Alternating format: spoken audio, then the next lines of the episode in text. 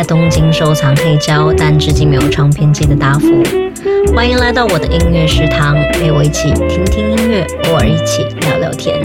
也欢迎大家留言给我推荐你们爱听的歌曲呀。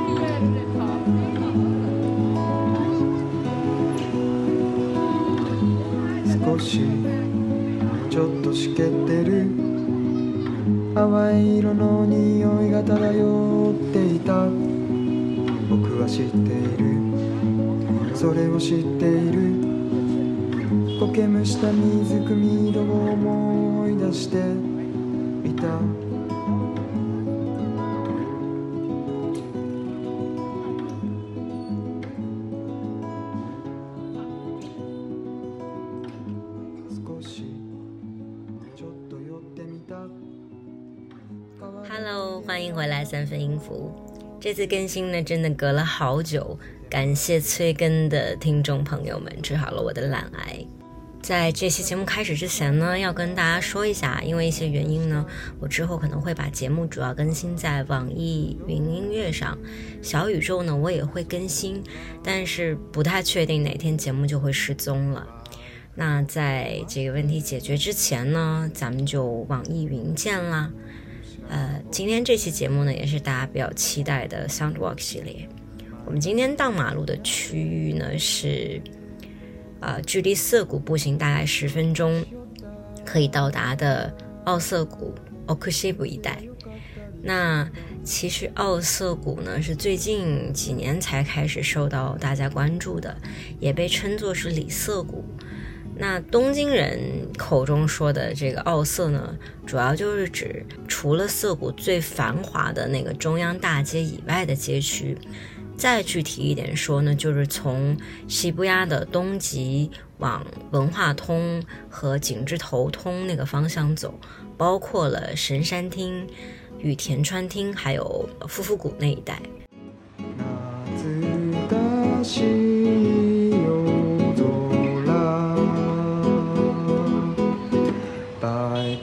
飛ばして こぎって前髪が気になってフラット立ち寄った。お店が良かったりした。二一年的时候呢，有一部日剧叫《大豆田永久子和三个前夫》，讲述的呢是有三段婚姻的女社长跟前夫们藕断丝连的日常。那那个电视剧呢，就是选到涩谷做那个故事背景，比如说大豆田上班之前去做广播体操的公园，跟离家出走的好友卡沟妹两个人在。天桥上演你追我跑的地方，还有二号前夫圣森去这个谈往事的咖啡厅，都其实是在奥瑟谷这边。那奥瑟谷呢，主要就是我觉得它迷人的地方就是避开了市中心的繁华，远离了人群，整个氛围呢都比较的闲适松散，而且相对于。西布亚比较青春洋溢的这种年轻氛围，奥瑟谷整个感觉就会比较沉稳慵懒一点。你在奥瑟谷基本上是看不到什么连锁商店的，你能看到的，比如杂货店呐、咖啡馆、书店、小酒馆，基本上都是清一色的、非常具有个人风格的私人门店。呃，如果你来东京玩的话，想要避开川流不息的车流人潮，可以。从涩谷多走个几分钟，来奥涩谷走一走，感受一下这里沿途飘散着文艺静谧的悠闲之气。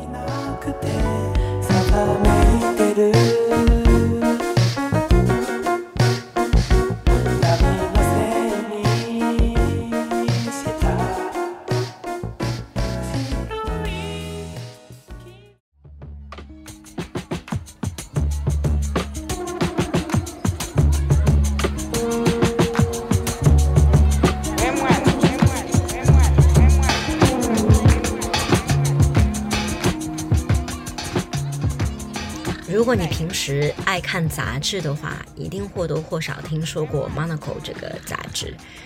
如果说 Pop Eye 呢，就是这个 City Pop 城市男孩的风格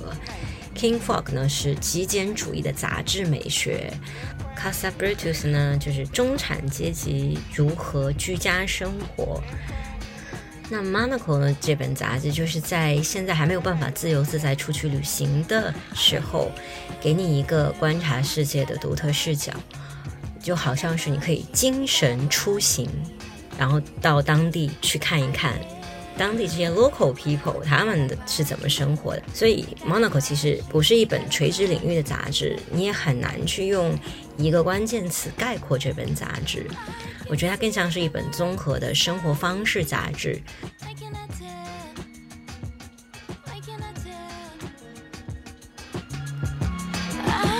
Feel for my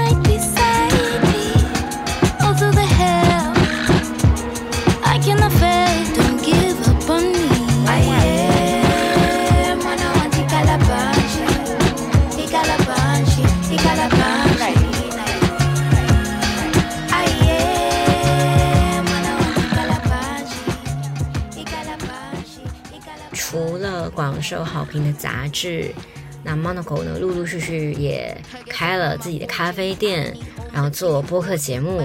啊，甚至还有自己的直营精品选物店。那在伦敦、洛杉矶、香港都有。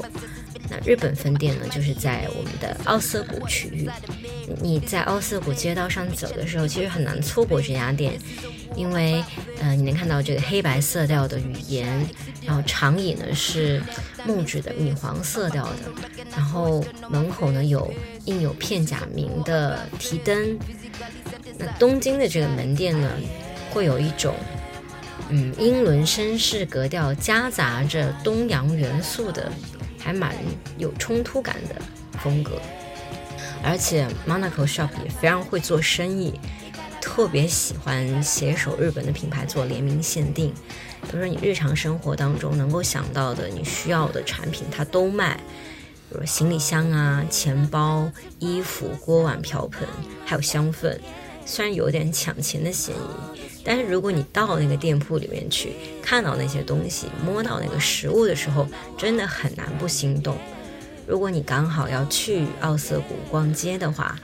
可以去看一看那个 Monaco 跟 CDG 合作的限定香水 Yoyogi。那这款香水的灵感呢，是来自于在绿意盎然的代代木公园跑步。香水的留香时间很短，也比较清淡。但是呢，它没有新湿的草木的味道，非常适合潮热的夏天。如果你喷这个香水走在人群当中呢，很像是轻巧的游走在林间，感受到凉风吹过来散发出来的气息，很有一种闹中取静的感觉。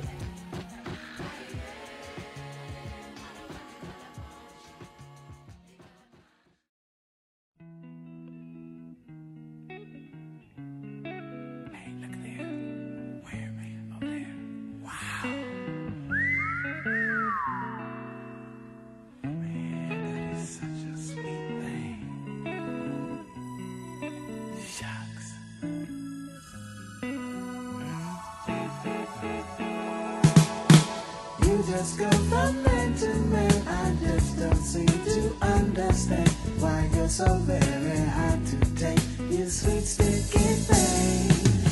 if i could slow you down sometime i'd like to try and change your mind. You really not the one to blame. You sweet speak in. bay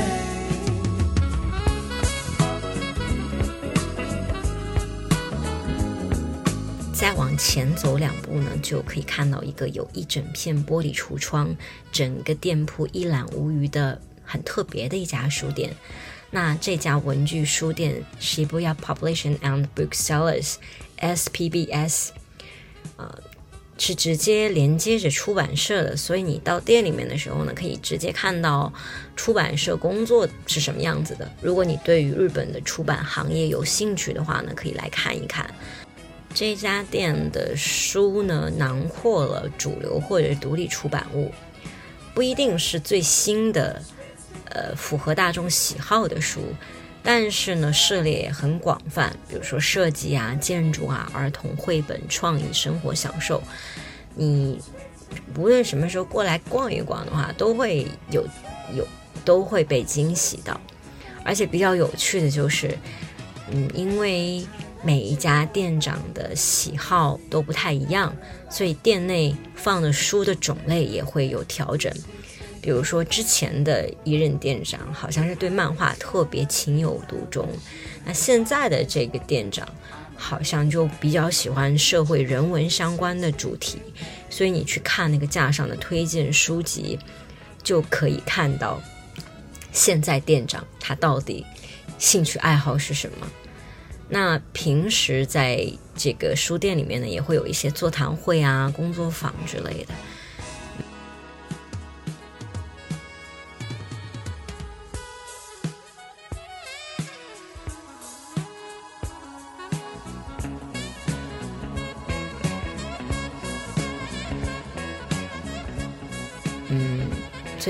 次过来的时候都会有不一样的感受。那这个店铺其实你也看到啊，它的空间不算很大，除了最主要的放书卖书的地方之外呢，还有就是在这个透明玻璃的这个橱窗边上有一个很小的空间，是可以用作定期展览的。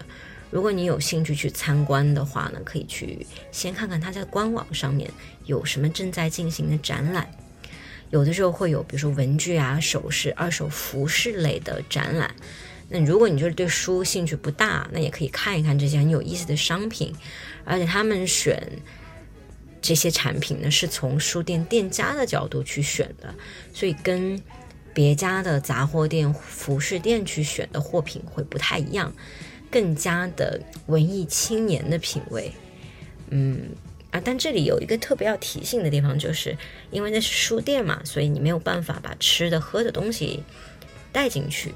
但是因为这个奥瑟谷本身就是咖啡文化很浓厚，所以呢，店家会在门口准备一个小桌子，你就可以把你的饮料放在门口，然后进去随心所欲的看书了。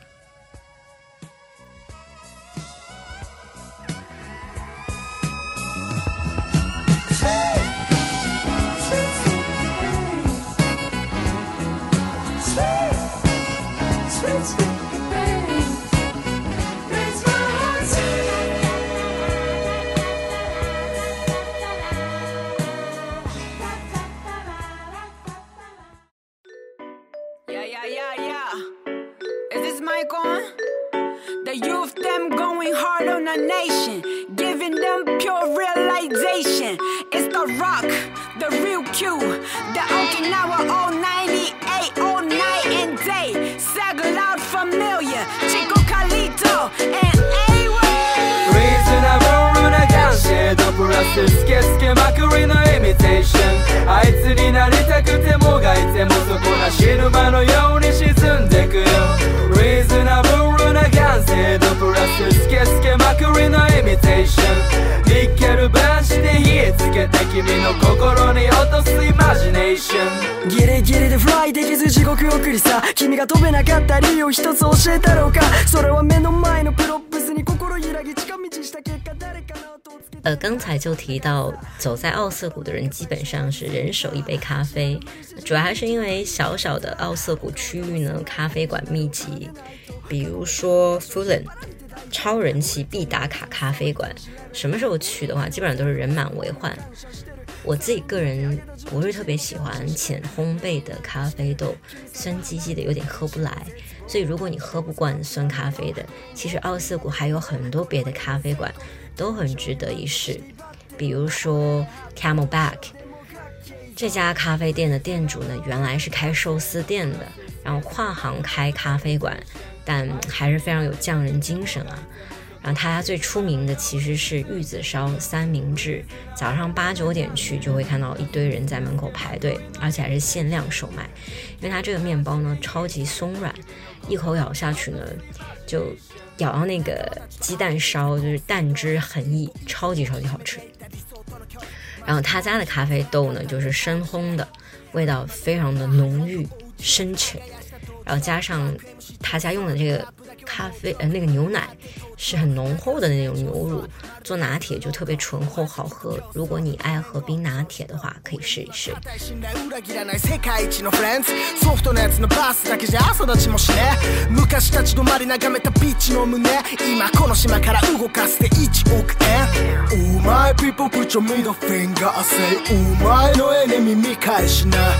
口だけより結果を積み上げろ地元サウスサイ火をつけてぶち上げろ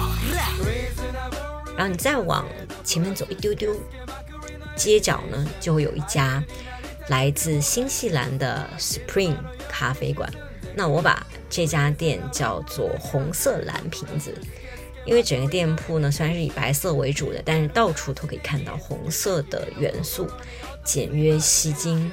然后咖啡呢也是非常重的真烘焙的口感，你喝一口能够在唇间久久不散去。我特别喜欢店内的内装，很明亮、简约、干净，然后有一种很开放的空间感。有的时候带电脑过去，在角落里坐着，然后听着这个店内放的 hip hop，然后喝咖啡，呃，还蛮休闲的。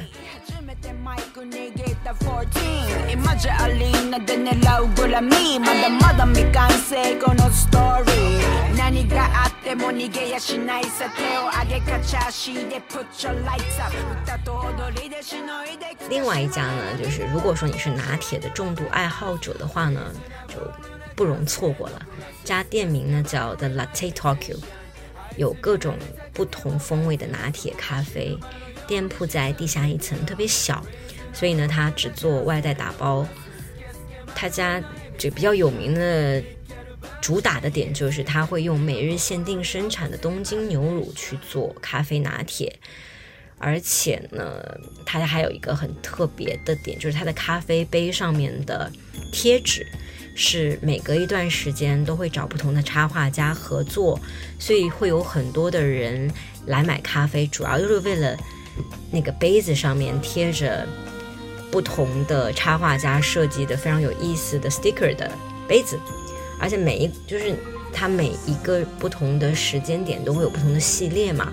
拿在手上真的非常拉风，不拍照不是人。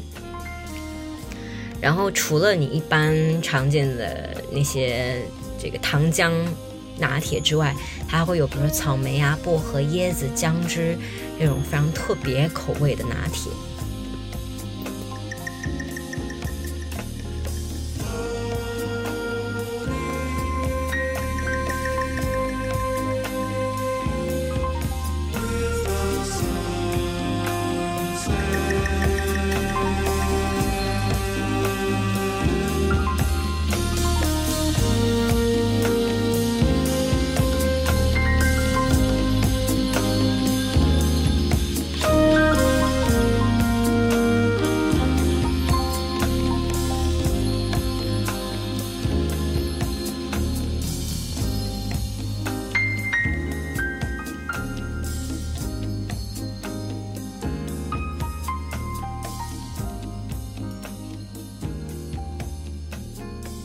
下来呢，我们要逛一家家具店，叫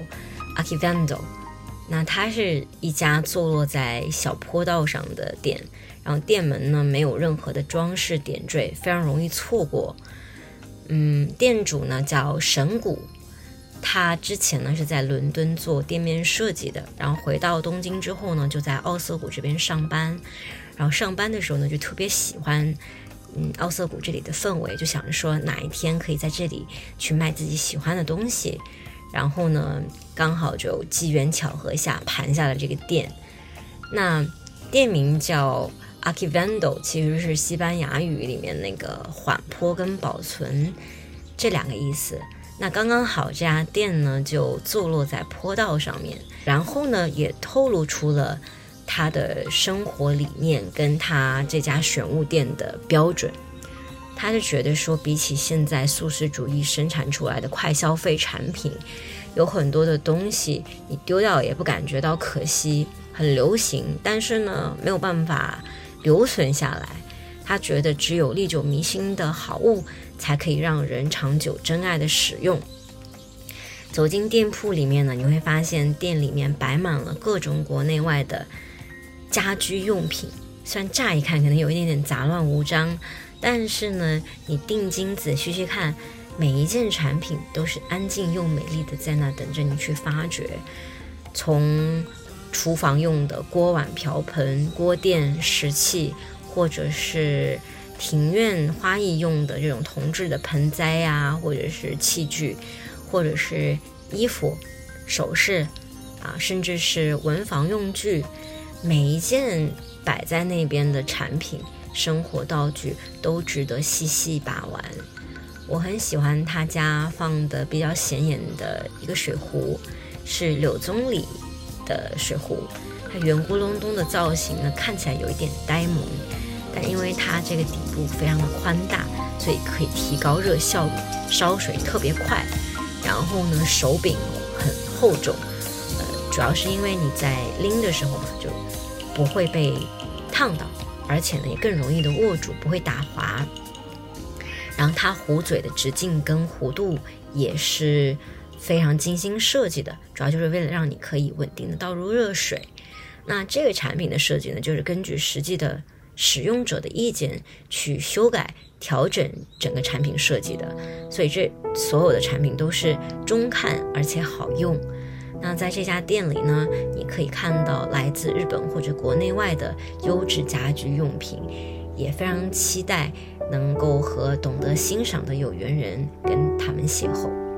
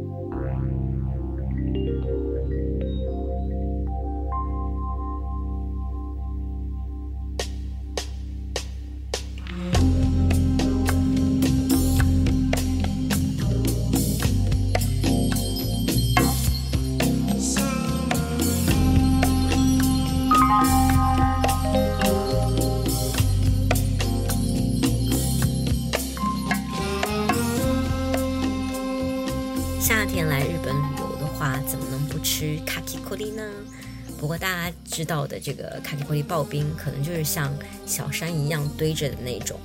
但我们今天要去的这家 Sebastian 提供的刨冰非常特别，你乍一看会觉得，哎，这不是一块蛋糕吗？但是切开以后呢，会发现里面是不同水果味道的刨冰馅料，呃，感觉好像是在吃蛋糕，但是事实上呢，里面又是冰沙馅料的，特别的清爽。如果你喜欢芒果或者草莓的话呢，可以试试看他家的芒果奶油蛋糕刨冰跟草莓布蕾，保证你吃了就爱上。